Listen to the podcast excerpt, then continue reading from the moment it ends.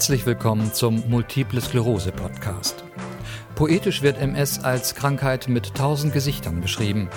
Lernen Sie in den Episoden dieses Podcasts jeweils ein Gesicht der multiplen Sklerose kennen.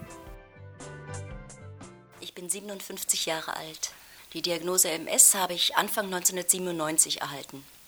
Ah, ich hatte zunächst mal Probleme mit einem Bein und bin beim Orthopäden gewesen der keine weiteren Ideen hatte, außer sich meine Wirbelsäule anzugucken und meinte dann, äh, naja, so wunderschön sieht die nicht mehr aus, das ist ganz klarer Fall, es kommt vom Rücken.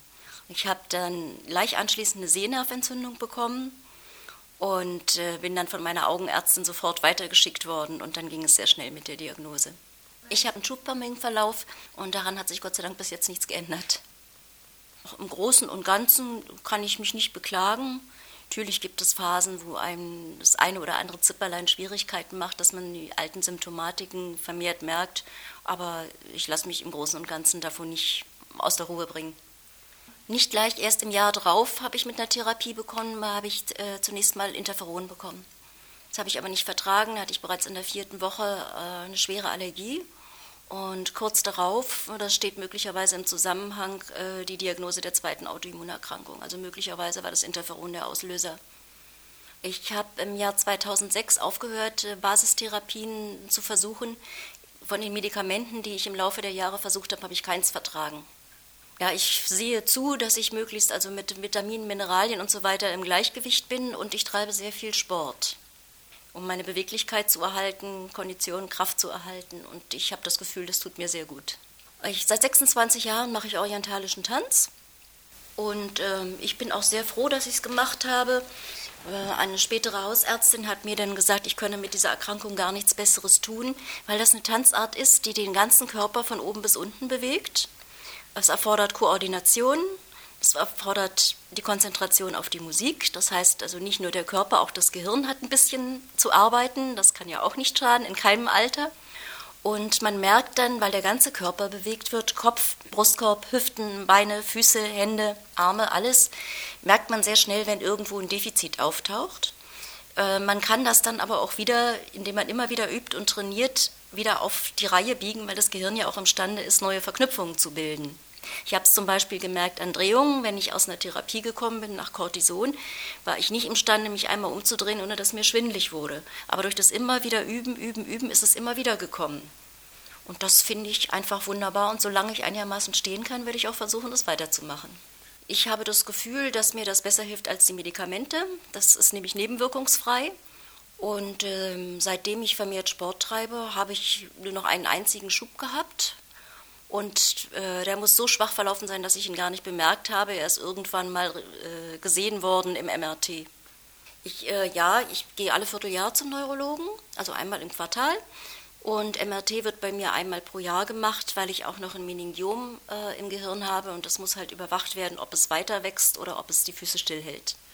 Es sind manchmal bestimmte Wetterlagen, wo ich dann gehandicapt bin, wo mir die Muskeln dermaßen wehtun, dass ich kaum vom Fleck komme aber im Großen und Ganzen behindert es mich eigentlich nicht. Ich brauche mehr Ruhe als früher, das ist klar, aber dann muss ich mir halt meine Tage so einteilen, dass ich die Pausen einhalten kann. Ich denke, das Schlimmste an der Krankheit ist die Ungewissheit, dass man nicht weiß, was als nächstes kommt und wie der Verlauf sein wird. Aber im Laufe der Jahre habe ich mir so ein bisschen die Angst abgewöhnt. Ähm, man kann sich natürlich auch verrückt machen, wenn man immer das Schlimmste befürchtet. In den ersten Jahren war ich sehr vorsichtig damit, äh, wem ich das sage. Ich habe meinen engsten Freunden das gesagt, natürlich meiner Familie. Und irgendwann habe ich mir gesagt, mein Gott, äh, es ist ja schließlich keine Schande. Und dann habe ich angefangen, nach draußen zu gehen und das den Menschen, mit denen ich häufig zu tun habe, zu sagen. Die Reaktionen der anderen Menschen äh, waren eigentlich sehr, sehr offen, auch sehr überrascht ich habe festgestellt, dass die meisten Menschen völlig verkehrte Vorstellungen von MS haben. Und von daher bin ich da also jetzt sehr viel offener. Ganz einfach, weil die Menschen sich dann auch trauen, Fragen zu stellen und dieses Bild, was, was man von MS in der Öffentlichkeit hat, so ein bisschen korrigiert wird. In einem Fall habe ich natürlich auch eine böse Überraschung erlebt, dass sich jemand völlig zurückgezogen hat. Aber da muss ich dann andererseits auch sagen, da habe ich, glaube ich, nichts verloren dran. Wie gesagt, also den Verlauf kann Ihnen niemand voraussagen. Ich hoffe mal, dass es so ist.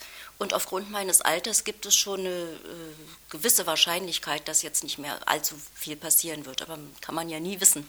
Ich gehe jedenfalls erstmal davon aus, denn wenn man schwarz sieht, dann wird sicherlich was schiefgehen.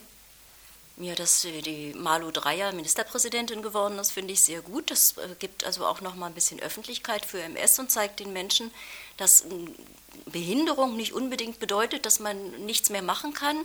Man kann sogar noch sehr viel machen, wie man in diesem Fall sieht. Also ich finde das bewundernswert. Ja, was mich immer so ein bisschen schockt, wenn ich nach MS gefragt werde von Außenstehen, ist die allererste Frage immer, wie bereiten Sie sich auf den Rollstuhl vor? Ich bin inzwischen an dem Punkt angelangt, dass ich die Leute zurückfrage, und wie bereiten Sie sich auf den Rollstuhl vor? Denn es gehört ja nicht viel dazu. Es genügt ein Unfall, unglücklich zu stürzen, im Auto angefahren zu werden, was auch immer, man sitzt drin. Aber bei MS wird automatisch vorausgesetzt, jeder MS-Erkrankte sitzt irgendwann im Rollstuhl oder sitzt gleich im Rollstuhl. Und das finde ich einfach, ehrlich gestanden, finde ich das unmöglich. Ja, gegen diese Vorstellung in den Köpfen hilft im Grunde nur viel Aufklärung, ne? viel nach draußen gehen, viel öffentlich machen. Sonst wird sich da nicht viel ändern. Aber ich sehe, wenn ich so Fernsehen gucke, dass also in allen möglichen Sendungen immer häufiger MS-Erkrankte auftauchen. Und das hilft sicherlich auch ein bisschen, dass die Leute mal ihre Vorstellungen korrigieren, obwohl Fernsehfilme natürlich ein bisschen jenseits von Gut und Böse sind, weil dann ein Arzt kommt, das optimale Mittel hat und dann geht der Patient fröhlich und zufrieden nach Hause. So geht es ja natürlich in der Realität auch nicht. Vielen Dank fürs Zuhören. In der kommenden Episode lernen Sie ein weiteres Gesicht der multiplen Sklerose kennen. Informationen zu diesem Podcast, interessante Links und die Möglichkeit für ein Feedback finden Sie auf www.der-ms-podcast.de. Sie hörten eine Produktion der Werkstatt für Audiobeiträge www.audiobeiträge.de